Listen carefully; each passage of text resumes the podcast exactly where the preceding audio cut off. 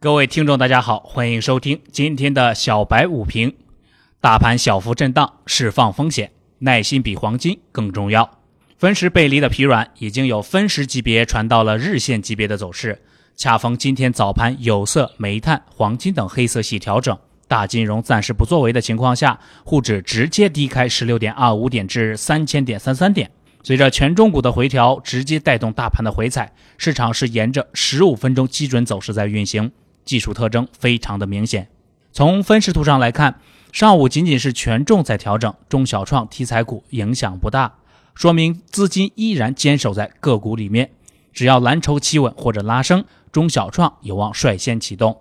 截止中午收盘，沪指报收于两千九百九十点六八点，下跌二十六点一七点，跌幅为百分之零点八七。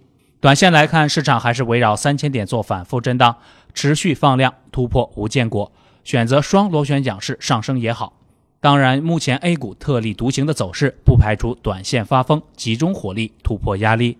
现在的回调，我们依然可以认为是在释放市场的不利因素，要持续的释放，反复的释放，有利于未来 A 股重新回归牛市轨道。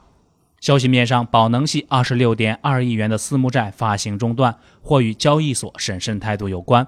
国内某大型券商约有超过万科总股本百分之五的万科股份可供融券，宝能系准备了两百亿元对冲基金来进行抗衡万科复牌。